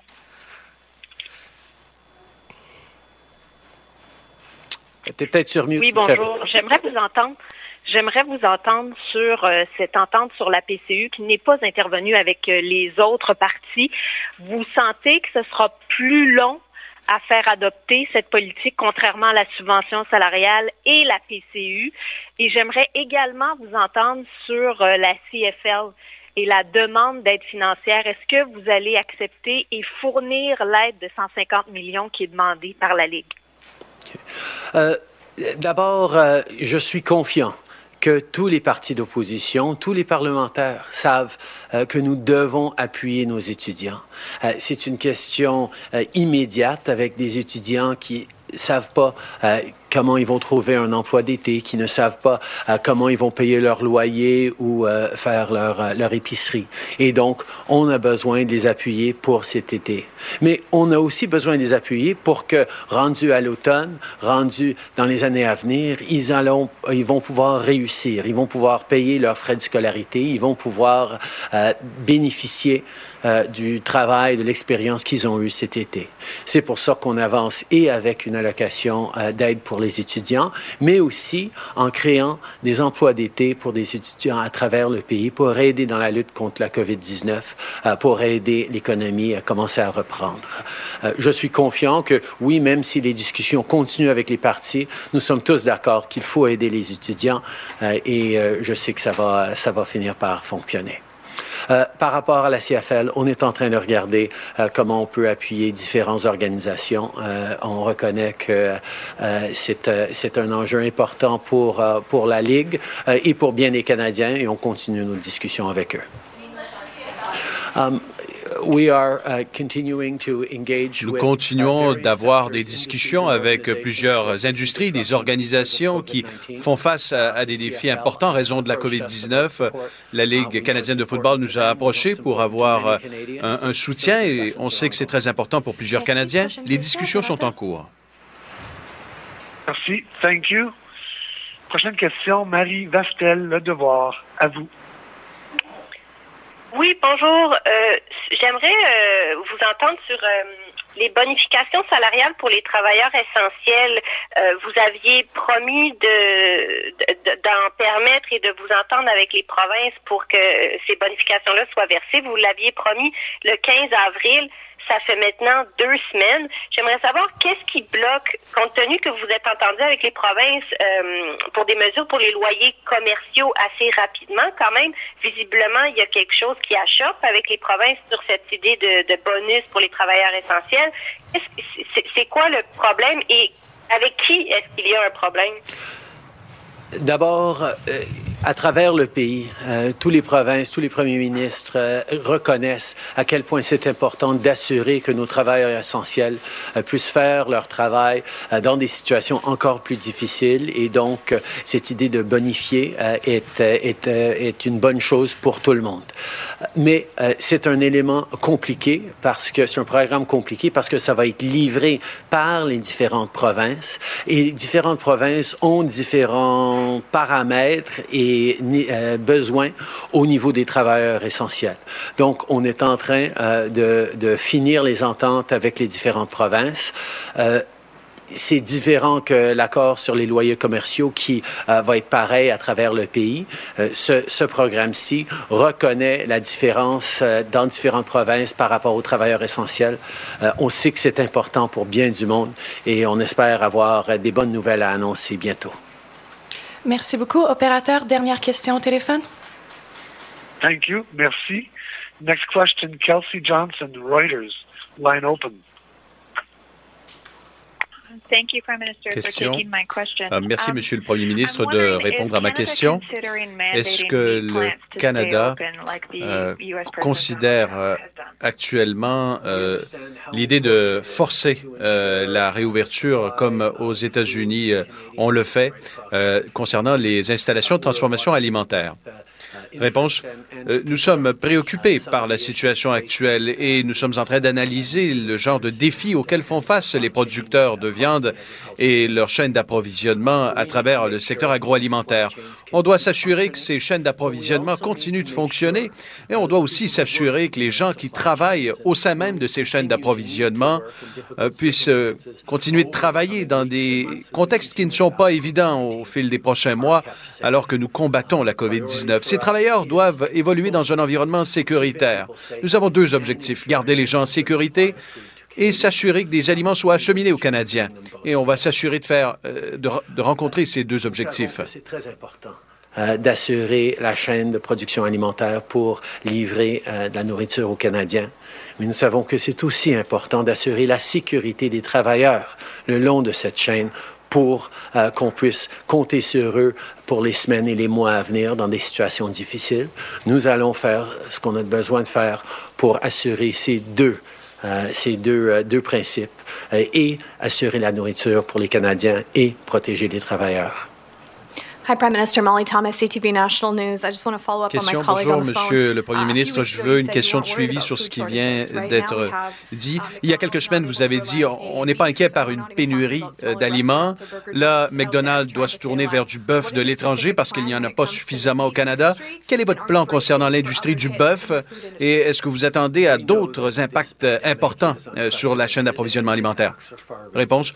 Nous savons qu'il y a des impacts importants sur notre quotidien, sur plusieurs industries aussi, et on travaille euh, très étroitement avec l'industrie agroalimentaire afin de s'assurer que les gens reçoivent de bons aliments, des aliments santé, particulièrement avec euh, l'été qui approche, il y aura des besoins et une capacité d'obtenir des produits frais, euh, des légumes, des fruits partout au pays. Et on doit s'assurer qu'on est en mesure de fournir ces aliments. Alors nous travaillons avec les provinces, avec euh, le secteur économique, avec euh, euh, Agriculture Canada qui travaille très fort là-dessus et on doit demeurer vigilant en raison des disruptions qui surviennent dans plusieurs secteurs de notre économie, incluant évidemment le secteur de l'agriculture. Avec l'industrie, nous, euh, nous travaillons avec les travailleurs agricoles. Euh, nous nous euh, assurons de collaboration avec les provinces pour assurer que notre production de nourriture ici au Canada puisse continuer. Il faut être vigilant parce qu'on on sait que cette situation est sans précédent et très difficile, mais nous allons continuer de travailler en priorité pour assurer qu'on puisse nourrir les Canadiens. Prime Minister Janet Silver, Global News. Just to follow Question, Monsieur le Premier ministre, étant donné provincial meat que inspectors can only be il y a certains abattoirs où euh, il y a une inspection provinciale, cette viande ne peut pas être vendue dans une autre province. Ceux qui sont sous inspection fédérale peuvent être vendus euh, sur l'ensemble du territoire canadien. Pensez-vous qu'on devrait assouplir euh, les directives et les règlements qui encadrent l'inspection des viandes au Canada? Réponse. Je pense qu'on doit effectivement faire preuve de flexibilité pour s'assurer que tout le monde obtienne des aliments. On reconnaît que la situation actuelle est difficile, mais je comprends que notre préoccupation et nos défis euh, euh, entourent pas vraiment la, sécurité des aliments euh, qui continuent d'être assurés, mais plutôt la sécurité des travailleurs qui œuvrent dans ces installations et qui combattent euh, parallèlement à la COVID-19. On a besoin de plus de coordination pour s'assurer que ces travailleurs restent en sécurité. Euh, Et la priorité, évidemment, est aussi d'assurer la sécurité des aliments. Question. Bonjour, Monsieur le Premier ministre. Je veux revenir au cadre général établi par le gouvernement fédéral concernant la réouverture de l'économie. Vous dites que euh, les provinces se sont entendues sur certains critères et vous dites que les provinces ont besoin de soutien pour euh, euh, les gens plus vulnérables, pour euh, certains secteurs. Croyez-vous que certaines provinces qui ont demandé euh, l'aide de l'armée respectent actuellement les critères pour la réouverture de l'économie? Réponse. Nous travaillons ensemble. Ce ne sont pas des critères fédéraux, ce sont des critères des provinces. Et nous sommes dans une fédération où les provinces et le gouvernement fédéral travaillent en- ensemble dans une perspective de collaboration. Au cours des dernières semaines, nous avons travaillé avec un objectif commun, un souhait commun, garder les Canadiens en sécurité. Et c'est vraiment euh, quelque chose qu'il faut souligner et qu'il faut, célébrer. Les Canadiens travaillent ensemble de manière très efficace. Les provinces ont la responsabilité d'assurer la sécurité de leurs citoyens euh, tout en euh, explorant les perspectives de réouverture. Et nous avons donc euh, déployé des principes généraux qui vont permettre aux provinces de mettre en place des mesures pour garder leurs citoyens en sécurité, en sécurité tout en explorant les façons de rouvrir l'économie. Je pense qu'il faut souligner que dans un pays où les chicanes entre le, fédéral et les provinces reviennent assez régulièrement, euh, c'est incroyable de voir à quel point euh, tous euh, les paliers de gouvernement travaillent bien ensemble. On est unis dans notre désir de bien servir les Canadiens, de bien protéger les Canadiens d'un bout à l'autre de ce pays. Et à cause de ça, on peut tous être fiers de cette, cette, cette approche qui nous rassemble, pas seulement en tant que gouvernement, mais en tant que citoyens. Alors, euh, ces, euh, ces principes euh, c'est pas des principes fédéraux, c'est des principes euh, fédéraux et provinciaux, parce qu'on s'est mis d'accord sur ces principes de base qui vont permettre d'assurer euh, qu'on a les mesures en place avant de, de, permettre une ouverture ou de, avant de commencer à rouvrir l'économie de façon plus spécifique à travers le pays. Et je suis confiant que nous allons tous travailler pour garder la sécurité et la santé des Canadiens en, en première ligne. Bonjour, M. le Premier ministre, Louis Blouin de Radio-Canada. Euh, je voudrais savoir où vous en êtes dans votre réflexion à propos du, du traçage via appareil mobile ou une application sur un téléphone mobile. Où tracez-vous la ligne entre protection de la vie privée et protection des citoyens? Et seriez-vous en faveur, par exemple, de quelque chose de, de volontaire et de non contraignant? Je veux savoir où vous en êtes là-dessus. C'est des très bonnes questions et c'est une réflexion qui se poursuit.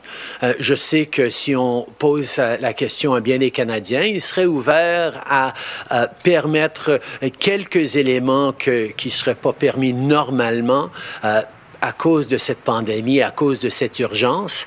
Mais où exactement la ligne pourrait être euh, dessinée, euh, c'est encore à voir. Il y a plusieurs euh, compagnies et plusieurs différents pays qui travaillent sur des approches qui sont appropriées pour leur pays. On est en train de regarder différentes, différentes possibilités, mais je sais qu'en principe de base, même dans une situation de crise, les Canadiens sont très préoccupés par la protection de leurs informations, de leur vie privée. Et nous, en tant que gouvernement, on partage euh, cette préoccupation. Donc, même dans une situation d'urgence, nous allons faire très, très attention avec euh, ce qu'on est prêt à demander aux Canadiens. Ce serait peut-être une possibilité de, permettre des, euh, des, choix volontaires, mais ce sera encore à décider. Ça fait partie des réflexions que nous avons en regardant la rouverture possible de l'économie étape par étape. Um, I think it's a really important question. Je pense qu'il s'agit d'une euh, question très importante. Alors, euh, bon, pas grand-chose à retenir dans ce point de presse-là. Euh, la PCU pour les étudiants, le projet de loi qui va être déposé à la Chambre des communes cet après-midi, il semble pas y avoir, en tout cas pour l'instant, d'entente avec les partis d'opposition, ce qui pourrait mener à certaines modulations. Ça a été le cas lorsque la, la, la première mm-hmm. mouture de la PCU, là, en général, a été déposée. Donc, est-ce que, par exemple, on pourrait aplanir certains irritants? J'espère. J'espère qu'ils vont être sensibles à ça, puis que les autres partis politiques vont, vont aider parce que le gouvernement qui s'entête à ne pas reconnaître qu'il y a des effets pervers à cette aide-là. Mm.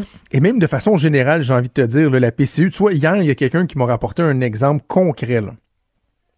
Un employé qui euh, travaillait à temps partiel dans une business. Ouais. Trois jours semaine.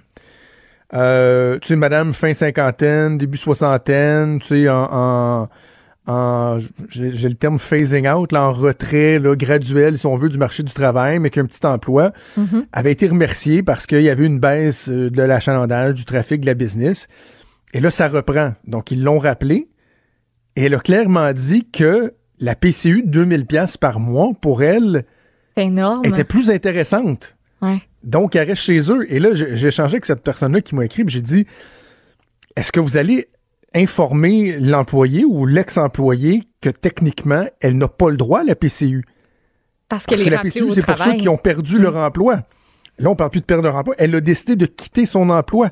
Donc, techniquement, tu as quitté ton emploi, tu n'as plus accès à la PCU. Et ça, le gouvernement fédéral, ils devront expliquer comment ils vont s'assurer qu'il y a un respect des principes fondamentaux qui ont mené à la mise en place d'un programme d'aide comme celui-là. C'est pas un choix, là.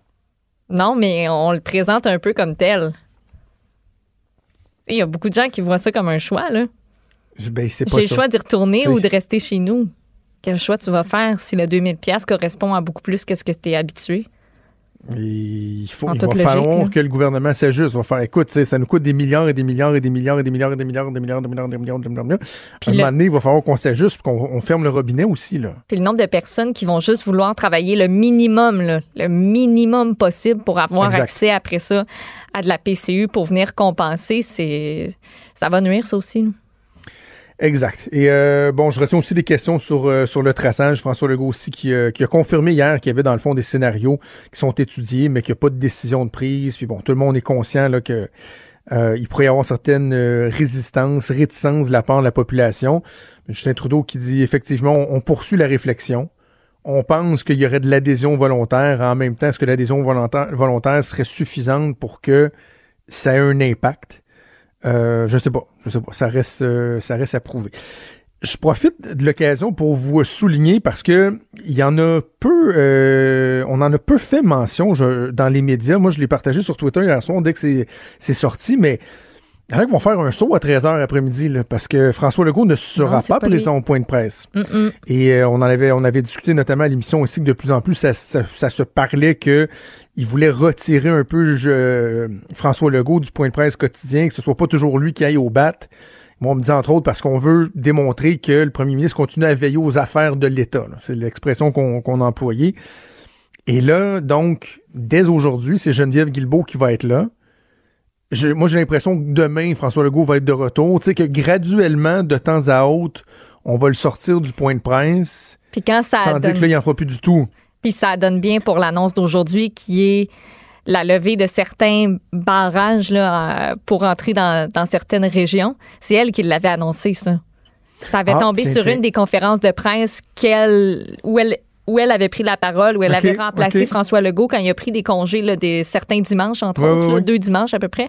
Euh, il y, a, y, a, un de ces dimanches-là, on a tout fait Ah, ben, ça tombe sous le sens que ce soit elle qui l'annonce avec la sécurité publique. Euh, c'est la vice-première ministre aussi. Donc, euh, que ça tombe sur aujourd'hui, ça tombe bien aussi. OK, mais tu vois, j'avais pas vu qu'il était pour confirmer ça euh, aujourd'hui. J'imagine qu'il y a certaines régions qui vont qui vont être craintives, qui vont être craintives. Mm-hmm. Bref, c'est pas c'est un questionnement qui doit pas être évident là, à savoir c'est une bonne idée, c'est le bon moment pour retirer François Legault des points de presse quotidiens? Je comprends qu'il pourra pas toute sa vie continuer à faire un point de presse cinq jours par semaine à 13 heures, puis euh, se soumettre au supplice de la goutte d'eau, des questions, des questions, des questions, des questions, mais tu sais, juste, ne serait-ce que la situation là, dans les hôpitaux à Montréal qui est plus inquiétante au lendemain de l'annonce du plan de relance de l'économie, euh, j'aurais pas eu ça, moi, que mon premier ministre soit là pour nous rassurer, un peu comme le docteur Marquis l'a fait tantôt, mais que le premier ministre au niveau politique soit capable de nous rassurer, quoique Geneviève Guilbeault est amplement compétente et elle est sous-utilisée en ce moment, là, en tout cas au niveau, euh, au niveau des, relations publiques, des communications. Alors euh, voilà, c'est Geneviève Guilbeault qui va être au point de presse à 13h. On va faire une pause. Bougez pas, on revient dans quelques minutes. Pendant que votre attention est centrée sur vos urgences du matin, vos réunions d'affaires du midi, votre retour à la maison ou votre emploi du soir, celle de Desjardins Entreprises est centrée sur plus de 400 000 entreprises à toute heure du jour. Grâce à notre connaissance des secteurs d'activité et à notre accompagnement spécialisé, nous aidons les entrepreneurs à relever chaque défi pour qu'ils puissent rester centrés sur ce qui compte, le développement de leur entreprise.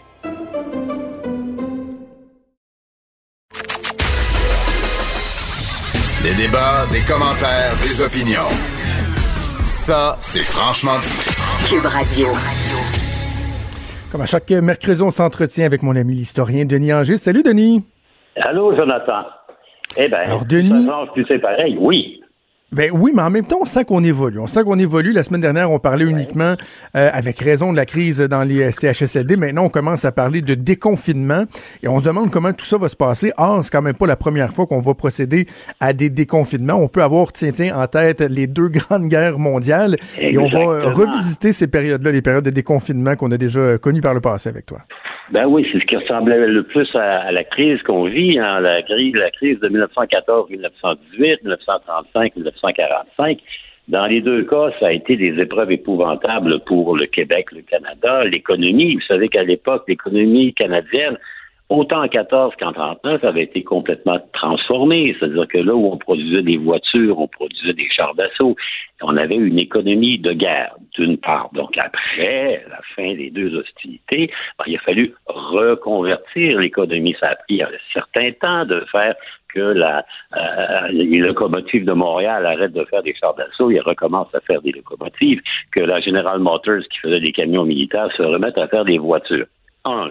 Deux, on avait à composer aussi à quelque chose qu'on ne vivra pas maintenant. Première guerre mondiale, 60 000 morts. Deuxième guerre mondiale, 45 000 morts. Et il ne faut pas oublier qu'il y avait plus que ça encore de blessés. Des jeunes hommes, essentiellement, qui rentrent amputés, blessés, handicapés, invalides. Ça, post-traumatique dans bien des cas. Il a fallu qu'on compose avec ça également. Troisième chose, Eh, ben, il y dis-moi, avait dis-moi, Denis, notamment- de- Denis, sur, sur un instant, sur, sur- sur cet Oui. élément-là, là, est-ce que le nombre de décès était euh, tellement important que ça a eu un impact sur la disponibilité des, des ressources humaines carrément? Là, tu sais, de, est-ce qu'on on avait un problème de, de, de, de main-d'œuvre carrément? Ben, il y avait, on avait commencé à faire travailler les femmes dans les usines en 1914-1918, ce qui Mhm. était nouveau. En 1939-45, beaucoup.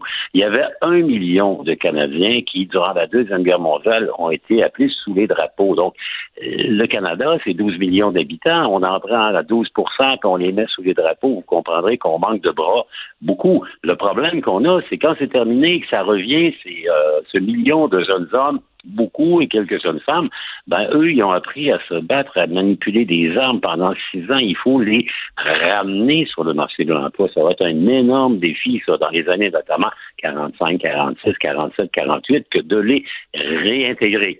Ce qui va sauver le Canada les deux fois, c'est que après les grandes crises de la première et de la deuxième guerre mondiale, ben il y aura des périodes de prospérité sans précédent. Les années 20, on s'en souviendra, ce sont, on appelle ça des années folles, hein, le, euh, le jazz, euh, les robes qui raccourcissent, les flappers et les femmes. Il y a une période de prospérité qui va durer jusqu'en 1929, la grande crise. Donc, les usines vont se remettre à tourner. 1920, c'est encore pire que maintenant, puisque vous avez non seulement la fin de la guerre, la conversion économique, mais vous avez deux fléaux en termes de maladies. On en a parlé assez régulièrement, Jonathan. La grippe espagnole, bien sûr, qui va tuer 50 000 Canadiens. 50 000, c'est beaucoup, ça.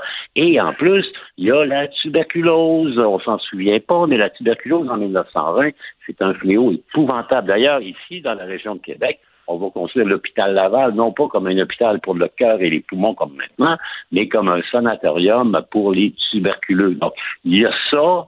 En 45, évidemment, il y a pire encore, puisque le Canada se retrouve dans un monde qui est ravagé. L'Europe n'existe plus, l'Allemagne est complètement dévastée, la France est détruite, la Grande-Bretagne est au bout du, souffle financier. Donc, euh, et pourtant, après 45, il y aura là encore une période de prospérité. En Europe, on appelle ça des 30 glorieuses. Les 30 années qui ont suivi la Deuxième Guerre mondiale ont été des années de développement économique et de prospérité. Donc, dans un cas comme dans l'autre, dans les grandes crises, les sociétés souvent sont capables de s'adapter et c'est pas nécessairement parce que les premiers ministres sont éblouissants. En 1918, le type qui s'appelle Borden, il va être remplacé par un type qui s'appelle Meehan, deux personnes dont on se souvient pas particulièrement comme étant des gens exceptionnellement brillants, comme en 1945, c'est William Lyon Mackenzie King qui est là. Et Mackenzie King, je vous l'ai raconté une fois ou deux, il avait tendance à s'inspirer de sa mère qui était décédée et de l'opinion de son chien pour ce qui est de prendre les mesures qui vont déterminer l'avenir du Canada. Parlant de premier ministre, vous me permettrez de faire une petite sortie et de nous, de nous retirer un peu de la COVID. J'aimerais rappeler qu'on est le 29 avril. Il y a 50 ans, jour pour jour, euh, Jonathan, il y avait des élections au Québec et ça avait marqué l'arrivée au pouvoir de quelqu'un qui a marqué un peu le Québec. Robert Bourassa avait été élu il y a 50 ans aujourd'hui, 29 avril 1970. Tout jeune, 36 ans, économiste, avocat, il avait flirté un peu avec l'indépendantisme. Il était un proche de René Lévesque, mais lui, il a décidé de garder le cap avec le Parti libéral du Québec. Et rappelons que lui aussi a eu plus que sa part de crise. 70, il arrive, crise d'octobre 70.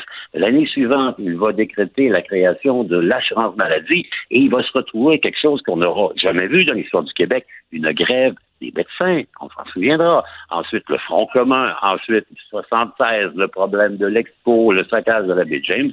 Ben, Robert Bourassa, 50 ans plus tard, je sais pas comment il réagirait avec ce que l'on vit aujourd'hui, mais je pense que comme bien des Québécois, il trouverait que M. Legault fait quand même un bon travail.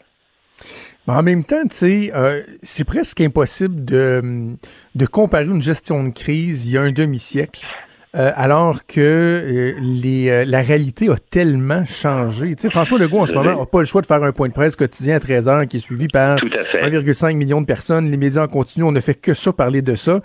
À l'époque, là, la dynamique était autrement différente. Il n'y avait pas les médias sociaux non plus. C'est fou comment à ça a fait, changé. Tout à fait. Regardez, euh, les journaux étaient 24 heures en retard, c'est-à-dire qu'on produisait pour le lendemain.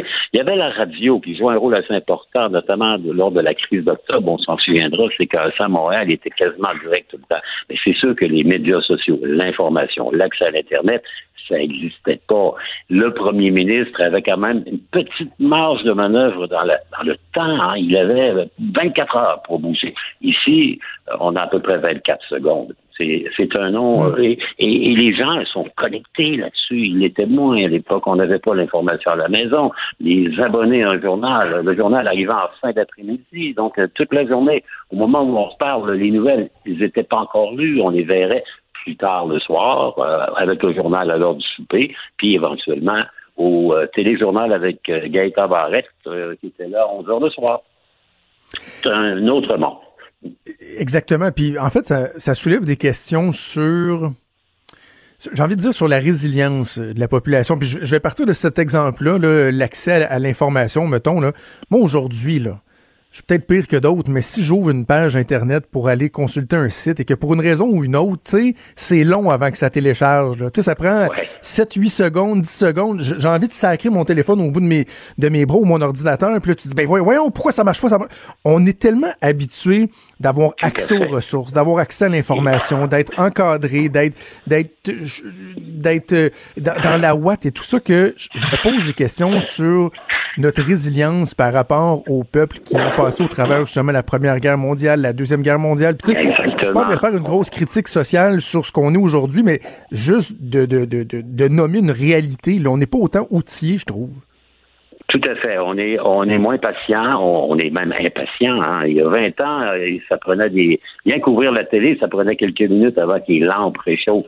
C'est sûr que les gens veulent tout aujourd'hui. Ben, honnêtement, c'est des trucs avec des lampes cathodiques. Vous alignez ça, puis d'un coup, vous voyez arriver l'Indien. Euh, quand Bourassa est arrivé, la télévision de couleur venait d'arriver. Aujourd'hui, on a tout, tout maintenant, et cette masse d'informations que l'on encaisse tous les matins, tous les midis, tous les soirs, ben il faut être en mesure de l'absorber, ce qui n'est peut-être pas le cas de tout le monde. Lui, ça explique largement que chez nos voisins du Sud, il y a encore des gens qui s'imaginent que c'est une grippe saisonnière et qu'il faut qu'on rouvre les bars de la Georgie. il y a une folie là-dedans qui est, euh, vous savez, il n'y a pas de décantation. L'information, elle est brute, vous la prenez, elle est là. Bon, débrouillez-vous avec. Alors qu'à l'époque, il y avait quand même un filtre qui était les médias d'information, qui avaient un peu plus de temps, qui était moins tout de suite maintenant. Ils prenaient le temps avant de dire quelque chose, de vérifier s'il y avait une certaine, un certain fondement dans ce qu'ils allaient dire. Aujourd'hui, c'est plus ça du tout. Tu le dis, puis éventuellement, si tu te trompes, ben, tu seras invité à corriger plus tard. Donc, euh, euh c'est un monde de 2020. Euh, je pense que si Bourassa revenait avec nous, il serait un peu étonné par euh, la dimension qu'a pris l'information au Québec, au Canada et à travers le monde. C'est ça. C'est clair. Clairement. Ben voilà, merci beaucoup pour ce beau retour en arrière, Denis. On se reparle la semaine prochaine. Tout à fait, Jonathan. Allez, bon courage tout le monde. Excellente journée à toi. Salut. Pendant que votre attention est centrée sur vos urgences du matin, vos réunions d'affaires du midi, votre retour à la maison ou votre emploi du soir, celle de Desjardins Entreprises est centrée sur plus de 400 000 entreprises à toute heure du jour. Grâce à notre connaissance des secteurs d'activité et à notre accompagnement spécialisé, nous aidons les entrepreneurs à relever chaque défi pour qu'ils puissent rester centrés sur ce qui compte, le développement de leur entreprise.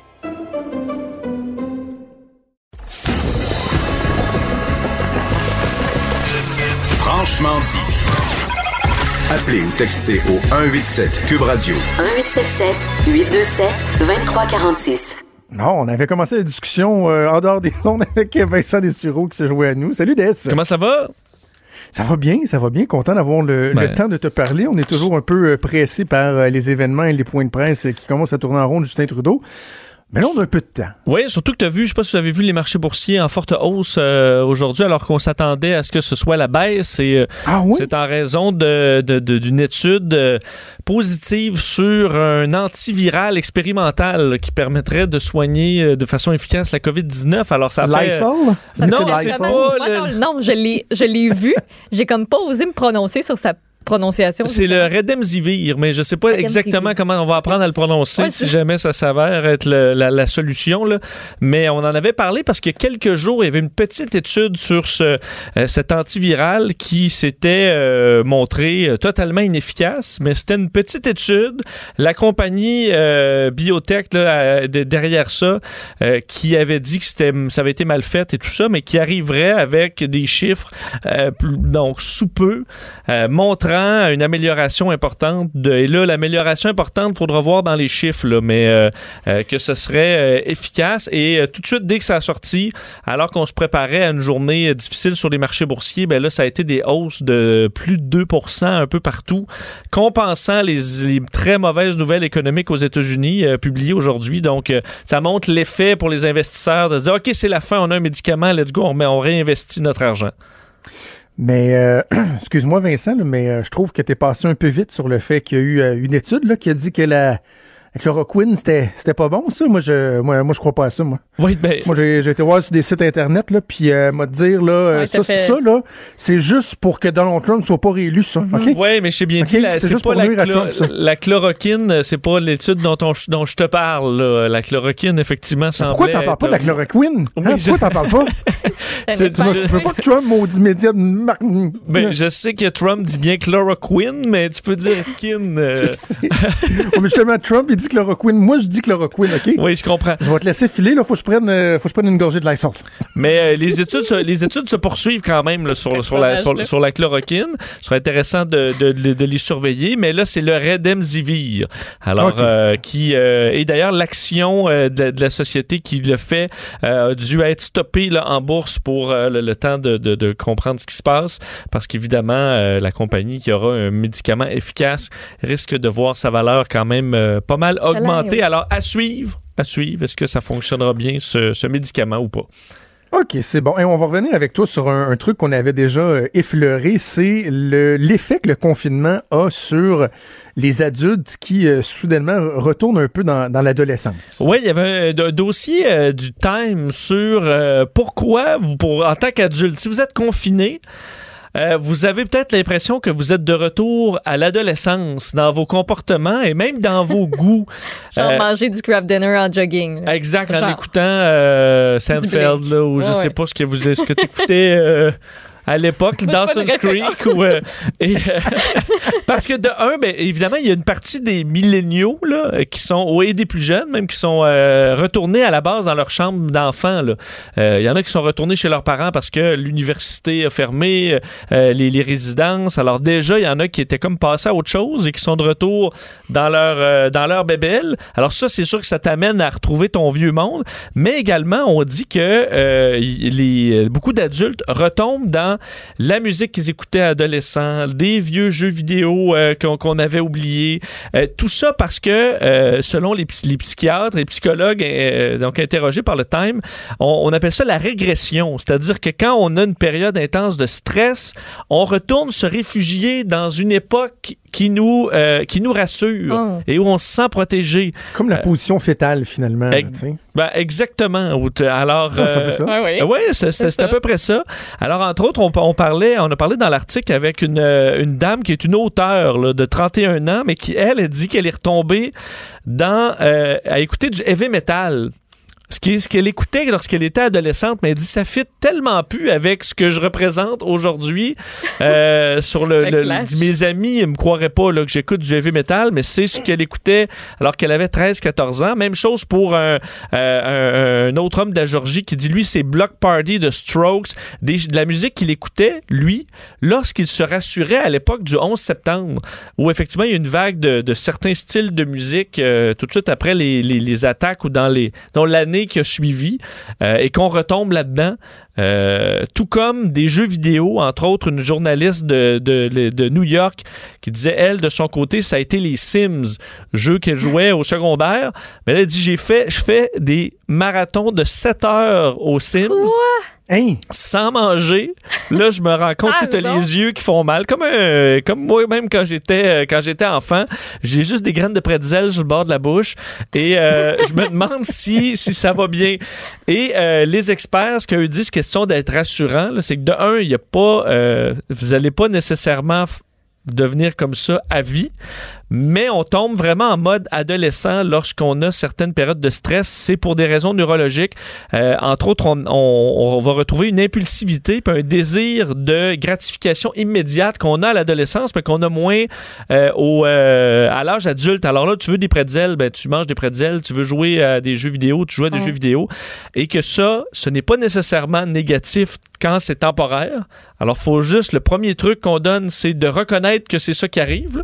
Reconnaître que vous êtes rendu une grosse pâte molle euh, et euh, d'essayer de quand même euh, ralentir un peu là, cette, euh, cette chute vers l'adolescence en ayant quand même des comportements plus santé, en ayant un bon repas, par exemple, après Ouais. avoir été euh, inon- inondation de chips. Mais, mais en même temps, je trouve ça vraiment, c'est très, très, très intéressant parce que je pense qu'effectivement, inconsciemment, là, de retourner à un endroit où on se sent bien, ne serait-ce que ju- juste dans ses souvenirs, je pense que ça fait du bien. Puis c'est Mhm. drôle, j'ai vécu un, un moment hier, je, je fais de plus en plus de marche. Là. En plus, la piste cyclable est dégagée. Hier, j'ai fait un 6,15 km de, de marche. Et il y, a eu un moment où je regardais, tu sais, les petits fossés sur le bord, euh, les petits fossés, un petit cours d'eau qui Ouais. Passe. Et je marchais, j'écoutais de la musique, et à un moment donné, j'ai eu un flash de quand j'étais jeune, puis que j'allais dans, on appelait ça le champ de l'hydro, parce qu'il y avait une petite centrale d'Hydro-Québec, là. J'allais dans le champ de l'hydro avec ma chaudière, puis un petit filet à pêche, Tu pêchais mes des bottes de pluie, puis j'allais pêcher des, des ménés, des petits poissons. On allait à la pêche aux ménés. Puis c'est drôle, là, mais pendant une couple de minutes, je me suis senti vraiment comme nostalgique, mais, Ah. mais comme bien, tu sais.